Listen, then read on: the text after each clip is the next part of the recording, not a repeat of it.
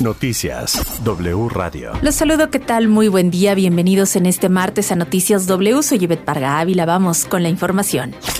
En la conferencia matutina de hoy, el presidente Andrés Manuel López Obrador dio a conocer la carta que envió al INAI para solicitar que se lleve a cabo una investigación para hacer públicas las percepciones, los bienes y el origen de la riqueza que posee el periodista Carlos Lorete Mola, socios y familiares. También solicita que si el instituto no tiene competencia para atender este asunto, le informen si puede como ciudadano ejerciendo su derecho a la libertad de información y expresión, dar a conocer facturas y comprobantes sobre los ingresos del comunicador de conformidad con la documentación que ciudadanos le hicieron llegar a la oficina de Atención Ciudadana de la Presidencia. Señala que la solicitud no es un asunto personal, sino un esfuerzo por purificar la vida pública del país. El Consejo Consultivo del Instituto Nacional de Transparencia, Acceso a la Información y Protección de Datos Personales, el INAI, pidió ayer iniciar un procedimiento de oficio para garantizar el derecho a la protección de datos personales y recomendó emitir medidas cautelares y de apremio ante un daño inminente o irreparable en materia de privacidad. Esto luego de que el presidente López Obrador exhibió información relacionada con los supuestos ingresos del periodista Carlos Lorete Mola.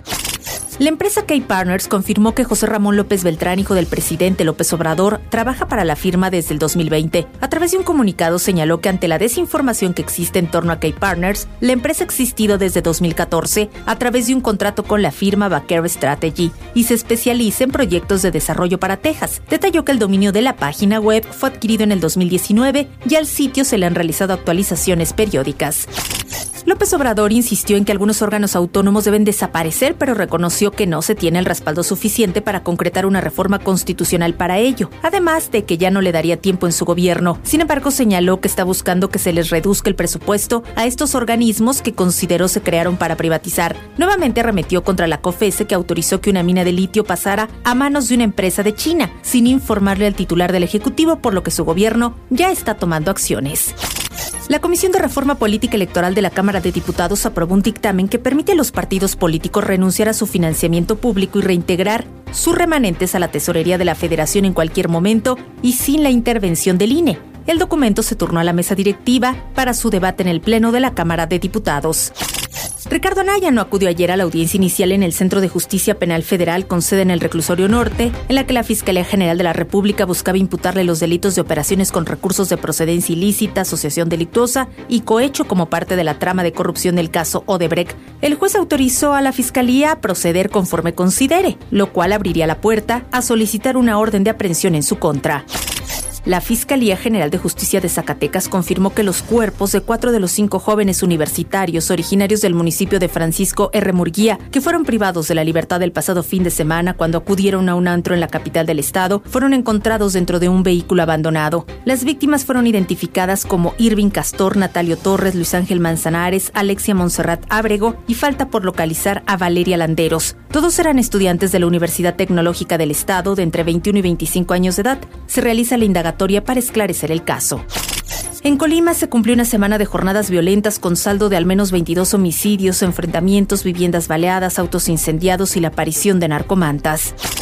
Periodistas en varias ciudades del país se manifestaron nuevamente en contra de la violencia contra el gremio, que este año ha cobrado la vida de cinco comunicadores. En un mitin frente a la Secretaría de Gobernación se leyó una carta pública al presidente y a los gobernadores en la que se demanda cesar el clima de violencia contra el periodismo, castigar los crímenes en su contra y brindar garantías para realizar su labor.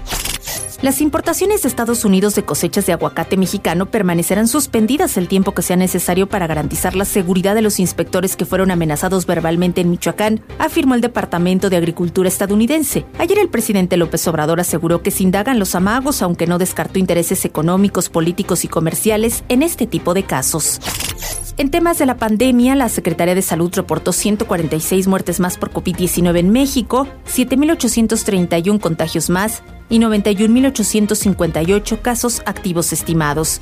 El subsecretario de Salud Hugo López Gatel informó en la conferencia matutina que el país suma tres semanas de reducción sostenida en el número de casos. Dijo que hay tendencia a la baja en las 32 entidades en todos los indicadores, incluyendo la hospitalización y la mortalidad.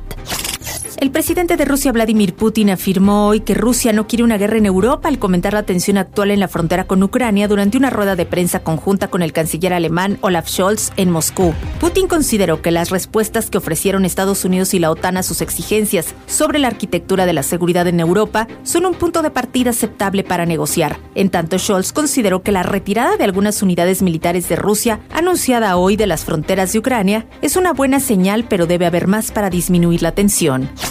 El tenista serbio Novak Djokovic, que fue deportado de Australia en enero por no estar vacunado contra el coronavirus, dijo en una entrevista con la cadena BBC que estaría dispuesto a sacrificar grandes torneos antes de ser obligado a vacunarse, pero rechazó que se le asocie con el movimiento antivacunas. Defendió que los principios de la toma de decisiones sobre su cuerpo son más importantes que cualquier título o cualquier otra cosa y es el precio que está dispuesto a pagar. Hasta aquí la información por hoy. Que tengan un excelente día. Soy Ivette Parga Ávila. Los espero mañana con más de Noticias W.